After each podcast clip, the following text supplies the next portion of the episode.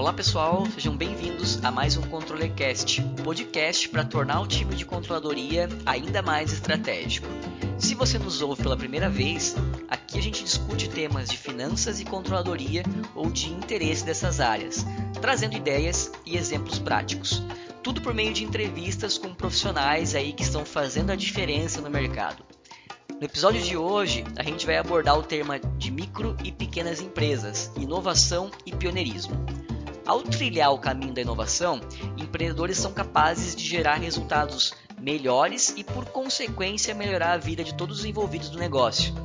Pioneirismo e inovação estão diretamente ligados aí com a aplicação prática de novas ideias. E para colocar essas ideias em prática, é necessário uma postura empreendedora. Por isso, a gente convidou hoje o Alexandre Prado, que é CPO na Conta Azul, ou seja, o profissional aí responsável pelo, pelo produto da Conta Azul, uma plataforma de negócios em nuvem que é especializada aí em gerar soluções para micro e pequenas empresas. Olá Alexandre, seja bem-vindo ao ControllerCast. Obrigado por ter topado estar aqui com a gente, bater esse papo. E para começar, eu vou pedir para você se apresentar aí de forma breve para os nossos ouvintes, conhecer um pouco da tua trajetória.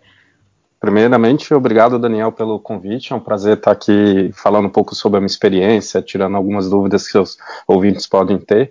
Para me apresentar, né, eu sou o diretor de produtos aqui da Conta Azul.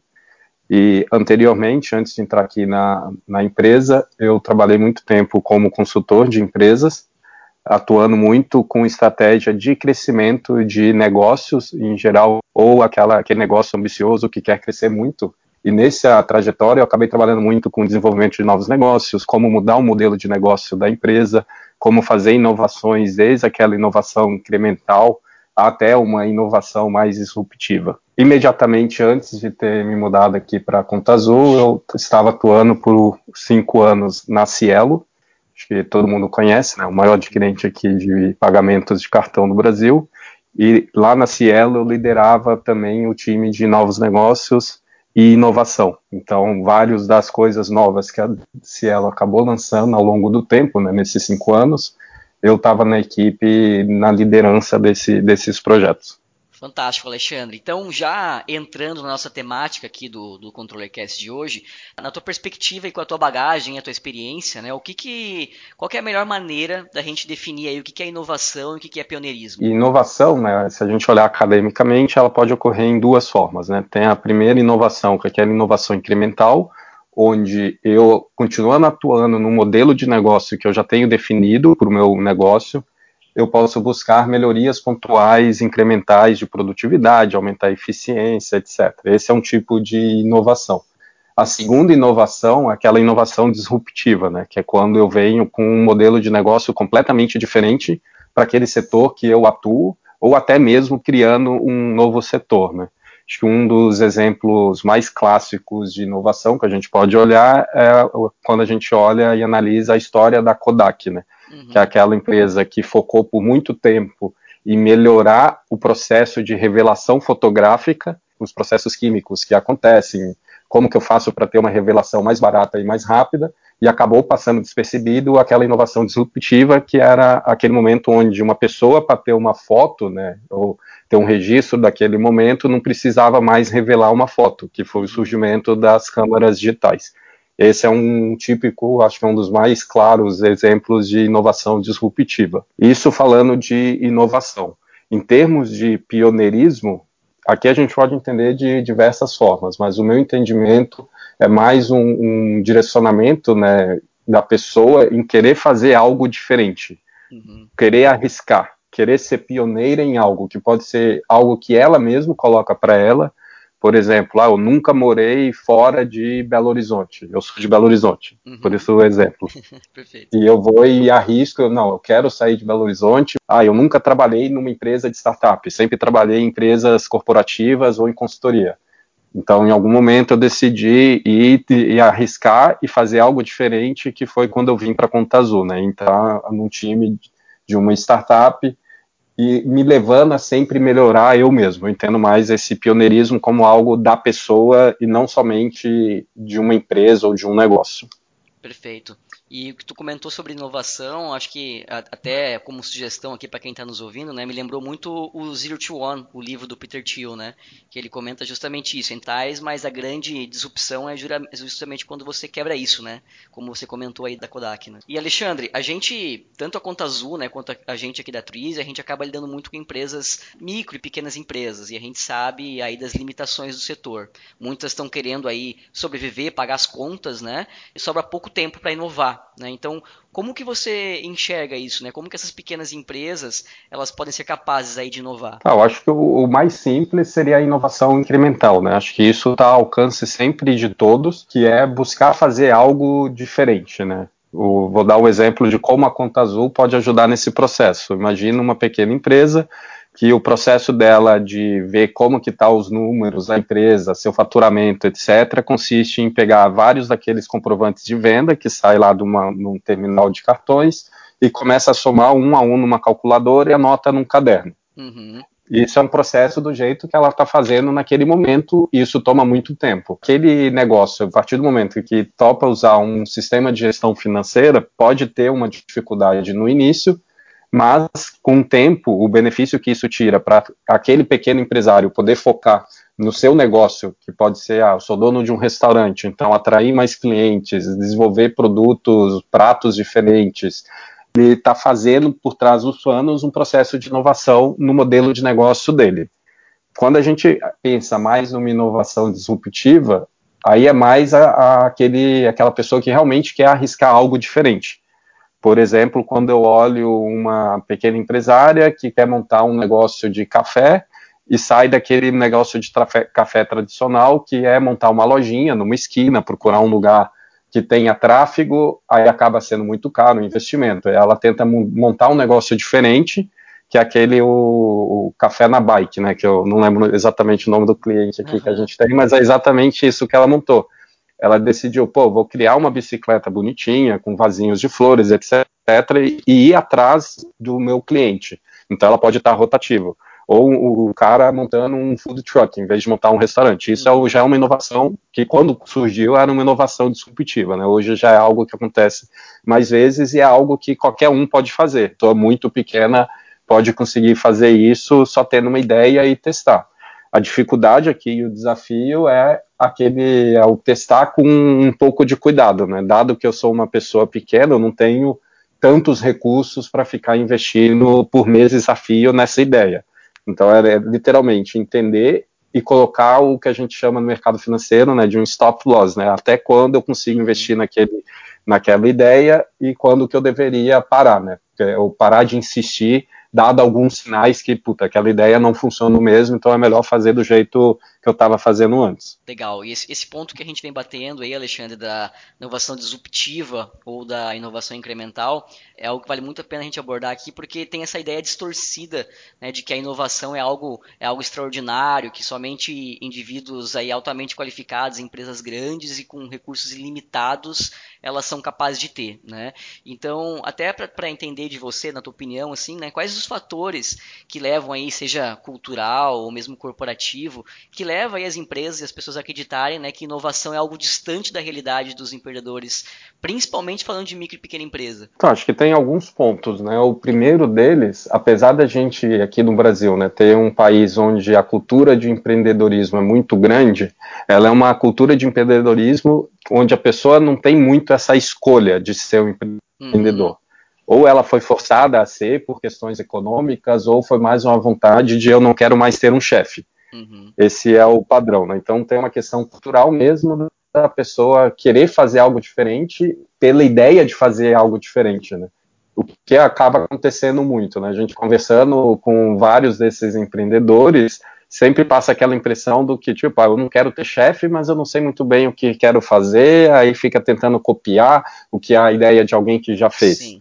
Ao invés de ir tentar explorar algo e basear na experiência dela. O, dar o exemplo do café por, que, eu, que eu citei anteriormente, ali é uma ideia, né? A pessoa já trabalhou com aquilo, ou já foi consumidora de, daquele negócio e testou fazer algo diferente, né? Ela entendeu ela sob a perspectiva de um potencial consumidor dela algo que poderia ser interessante para ela fazer. Então tem essa, essa, esse obstáculo, né, essa ideia distorcida de que inovação depende muito de dinheiro por causa disso, né? Tem um segundo ponto também, né? vou dar um segundo exemplo, né? Quando o Steve Jobs lá na Apple foi lançar o iPhone, né? Ali foi um caso muito grande de inovação e é o que todo mundo fala, pois o cara que é inovador é o Steve Jobs, mas por uhum. trás tinha muito recurso também. Aí tem essa imagem distorcida porque a, a sociedade também valoriza muito essas coisas maiores, né? não algo menor que alguém fez de diferente. Sim. Um terceiro exemplo de que qualquer um poderia fazer. Lá no Rio de Janeiro, há um tempo atrás, começou a surgir aquelas pessoas que nas comunidades elas começaram a oferecer lá a laje dela para as meninas da, da, lá da comunidade poderem tomar sol e se bronzear. Aí começaram a desenvolver um novo tipo. Quando a pessoa ia lá se bronzear, a pessoa não tinha um biquíni, por exemplo. Uhum. Aí a proprietária daquele negócio que estava surgindo teve uma ideia, que é algo disruptivo, na minha opinião, de fazer o biquíni daquelas pessoas com aquela fita preta isolante. Não sei se você conhece esse caso, é bem interessante. Ela começou a desenhar o isolante exatamente do, do jeito que a menina estava pedindo, né? Em geral é mulher, né? Que gosta uhum. de se bronzear. Aí a pessoa queria, ah, eu queria fazer um biquíni mais desse tipo, etc. Aí a proprietária daquele negócio desenhava o biquíni numa fita isolante. Uhum. E aí ela se bronzeava com a marquinha do biquíni do jeito que ela queria. O tempo se passou, hoje essa pessoa tem uma marca de roupa de praia que se baseia muito nesse estilo que ela uhum. criou através desses biquínis de fita isolante. Legal. Bem diferente, bem diferente.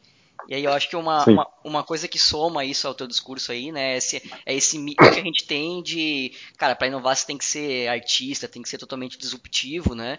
Quando, por exemplo, os exemplos que a gente citou aqui agora, se você analisar a fundo, né, nada mais é do que, cara, o, o contexto ele já estava preparado para a inovação surgir, né? Então você vê, você pega, por exemplo, Steve Jobs, quando ele lançou Sim. o iPhone, você já tinha lá, você já tinha o celular, você já tinha o tablet, então meio que se ele juntou, é a combinatividade, né? Ele juntou as duas coisas, saiu lá o o, Apple, né, o iPhone. Então, claro, não, não tirando o mérito aqui, mas o contexto ele já estava preparado para surgir aquela inovação, né? ele já tinha o dispositivo que tocava música, já tinha um dispositivo Exatamente. que fazia chamadas, já tinha o dispositivo que navegava na internet. A única ideia que ele teve foi juntar tudo num único dispositivo. Exatamente, vamos combinar tudo isso, né? Exatamente. Legal. Que é até legal, a apresentação dele fazendo né, o lançamento é muito legal. Uhum. Que todo mundo, até aquele momento, achava que ele ia lançar três novos produtos, e no final foi um único. É, é, é, a combinatividade, né? E você comentou antes no, no teu discurso, né, uma questão muito de, de locus interno, que é o stop loss, né? Poxa, até que momento que eu vou, eu vou parar de, de, de investir na minha ideia e ver se, se deu ou não deu certo, né? Acho que esse é, uma, é um ponto muito de locus interno, né?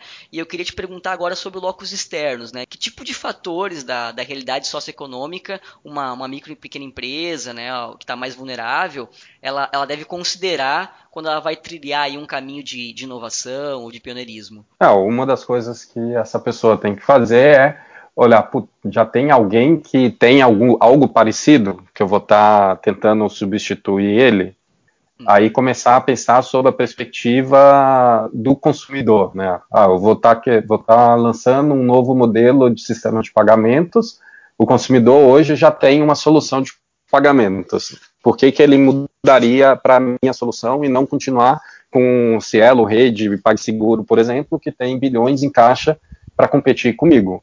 Ou eu vou lançar uma fórmula nova de refrigerante, que acontecia muito na, na década de 90, competindo com a Coca-Cola na época. Né? Na época, a Coca-Cola acabou comprando todo mundo. Uhum. Então, começar a entender um pouco essa questão de se tem espaço e eventualmente começar com algo pequeno que possa passar despercebido daquele gigante que está naquele mercado, por exemplo. Isso pode ser algo olhando do lado de fora. Segundo ponto também, né, aí é um mix de foco interno e externo, como você classificou, é entender bem a minha capacidade de ter caixa, por exemplo. Quanto que eu posso investir? Se tem alguém que poderia entrar comigo. Hoje, no mundo, no, no mundo principalmente, mas no Brasil já começa a ter muito aquela figura do crowdsourcing, Uhum. Onde eu tendo uma ideia, mesmo antes de lançar essa ideia, eu já posso fazer duas coisas ao mesmo tempo no crowdsourcing, né, o crowdfunding. Uhum. Que é um, testar a minha ideia, quando eu coloco lá, pô, eu quero, tô buscando 20 mil reais de investimento coletivo para lançar uma ideia XPTO. Ao fazer isso e começar a ter pessoas que aderiram, significa que a minha ideia pô, já tem um nível de aderência. Tem gente que acha interessante, que topou investir em mim. Uhum. Então já é um primeiro teste de mercado. E o segundo, eu consigo ter um capital para fazer essa, essa medida com um pouco mais de segurança. Né? Perfeito, Alexandre. E só, só para, antes da próxima pergunta, em média, hoje, com quantos clientes a Conta Azul está? A gente está chegando na faixa de 100 mil clientes. Legal. E, e, com essa bagagem aí, né, de, de 100 mil clientes que vocês têm hoje, tu enxerga alguma característica em comum entre essas micro e pequenas empresas que são mais inovadoras aí dentro da carteira de vocês? Uma das principais questões é aquela vontade de melhorar o que ela faz hoje, né, de abraçar essa transformação digital que já aconteceu em diversos aspectos da nossa vida, também abraçar ela no, na gestão do negócio dela, né? Uhum. Um dos principais obstáculos né, que acaba tendo quando uma pessoa pensa num sistema de gestão contábil é ela começar a pensar: Pô, mas se eu começar a usar esse sistema, eu vou ter que pagar mais imposto.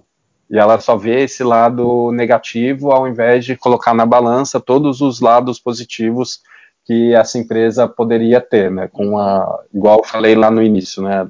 Gastando muito menos tempo para fazer o controle em si do negócio se ela tiver algum tipo de controle, e poder mais focar na gestão em si do negócio dela, em termos de, no exemplo do restaurante que eu dei, começar a ver quais são os pratos que têm mais saída, desenvolver coisas novas para o seu consumidor, etc. Uhum. Então ela tem essa característica comum que é elas já são pioneiras nesse sentido, né? Pegando lá, elas toparam fazer algo diferente, apostando que o negócio dela vai ficar cada vez melhor. Beleza. E Alexandre, para os pequenos empreendedores aí, ou as pessoas que estão pensando em começar a empreender, né? Quais exemplos de, de atitudes e dicas que você pode dar aí para facilitar a geração de ideias inovadoras, né? Ideias que vão fazer a diferença aí no negócio dessas pessoas? Tá, acho que uma primeira dica é explorar um pouco o histórico profissional que essa pessoa já tem, com quem que ela já atuou, onde ela via que tinha fricções naquele dia a dia dela ou no dia a dia do cliente que ela atendia, para aí sim identificar, tem esse tipo de dor que eu poderia resolver. Esse tipo de dor que eu identifiquei, ela tem algum potencial relevante? Não adianta também eu só achar uma fricção que é um, dois, três, dez uhum. clientes que tem. Então é um pouco esse lado explorando o que ela já tem. Se ela não consegue chegar a nada interessante, né, e ela quer muito empreender, ela tem o viés de ser empreendedor para realmente, não porque ela ser, quer ser chefe dela mesma, né, ou não ter um chefe, acho que isso é uma motivação muito ruim, na minha opinião. A motivação deveria ser realmente querer fazer algo diferente, querer lançar algo diferente, querer gerar fazer algo mesmo. Tá? Então, a partir desse momento, ela tenta explorar a experiência dela. Se ela não encontrar nada, tem um conhecimento no setor imobiliário. Aí começa a acompanhar notícias do que está acontecendo naquele mercado. Ah, tem eventos que acontecem naquele mercado. Tenta ir ver um, dois, ver o que, que as pessoas que estão indo lá estão buscando, por exemplo. Não exatamente as empresas que estão expondo, que aí já são competidores também, uhum. mas quem que são as pessoas que estão indo lá para ver realmente. Ah, acho que dá para fazer algo diferente ou não. E nessa busca, se possível, né, se a pessoa conseguir né, se comunicar em outra língua, também pegar informações de outros países. Né. A gente não precisa, para inovar, não precisa ser o cara que teve essa ideia a primeira vez uhum. na face da Terra. Tal exemplo meu da Kodak, quem que teve a ideia na primeira vez de desenvolver uma câmera digital e fez a câmera digital pela primeira vez na face da Terra foi a própria Kodak. Sim. Então não é exatamente ser o primeiro, mas é ter a ideia, acreditar nela, ir atrás, montar um modelo de negócio e já deixar claro quais são os critérios, igual eu falei, né, do stop loss. Não é simplesmente o dinheiro acabou. Uhum. Quais são os indicadores que eu consigo ter para ver se o negócio, puta, acho que tem potencial. Um indicador, eu já dei uma dica, um crowdsourcing, crowdfunding, por exemplo, pode ser um indicador disso, que pode ser que dá certo ou não a minha ideia, e começar a avançar. Perfeito, Alexandre. Para a gente encaminhar para o final aqui, queria que você desse uma, algumas sugestões aí de, de, literatura ou mesmo de outros podcasts dentro dessa temática de inovação que você acredita que pode auxiliar aí o, os nossos ouvintes. Então, um autor mesmo, em geral, que acho bem interessante de acompanhar é o Christensen, que escreveu o, o Dilema do Inovador. Uhum. Acho que é um livro bem interessante, principalmente para o nosso caso aqui, que são os pequenos microempresários, eles entenderem como funciona o lado do, da, daquele ente que tem muito recurso. Uhum. Que aí ali as armadilhas podem ser bem diferentes e até piores. E aí ele começa a discutir muito essa questão né, do dilema do inovador e, em geral, a administração moderna, né, quando a gente pensa numa grande empresa, ela cria muitas armadilhas, um crescimento e uma sobrevivência de longo prazo de uma grande empresa. Uhum. Porque o próprio fato dela ser estar tendo muito sucesso hoje pode significar a morte dela dali a 10 anos. Sim. E é bem interessante, tem vários casos, e são casos, uhum. mas acaba sendo deslocado por uma pessoa que teve uma ideia pequena e desenvolveu ela. Aí uma de referência mesmo, um blog que eu gosto muito, né? Não é bem um blog, uma empresa que acompanha muito esses movimentos de inovação, startups no mundo, é uma empresa que chama CB Insights. Aí vai ser um, uma referência em inglês, mas é, é, muito bom, porque ele faz levantamento no mundo inteiro, inclusive já no Brasil, de o que está acontecendo e tem coisas pequenas, grandes, etc. É bem interessante também. Beleza. Alexandre, então muito obrigado pela tua participação aí, o papo foi muito bacana. Com certeza a tua, tua experiência, tua bagagem aí vão colaborar muito para quem está nos ouvindo e está buscando aí nesse momento inovar, está buscando empreender. Eu que agradeço, Daniel, e obrigado a todos os ouvintes também. Pessoal, espero que tenham gostado de mais um ControllerCast. Não deixe de nos enviar os seus feedbacks. Um abraço e até a próxima.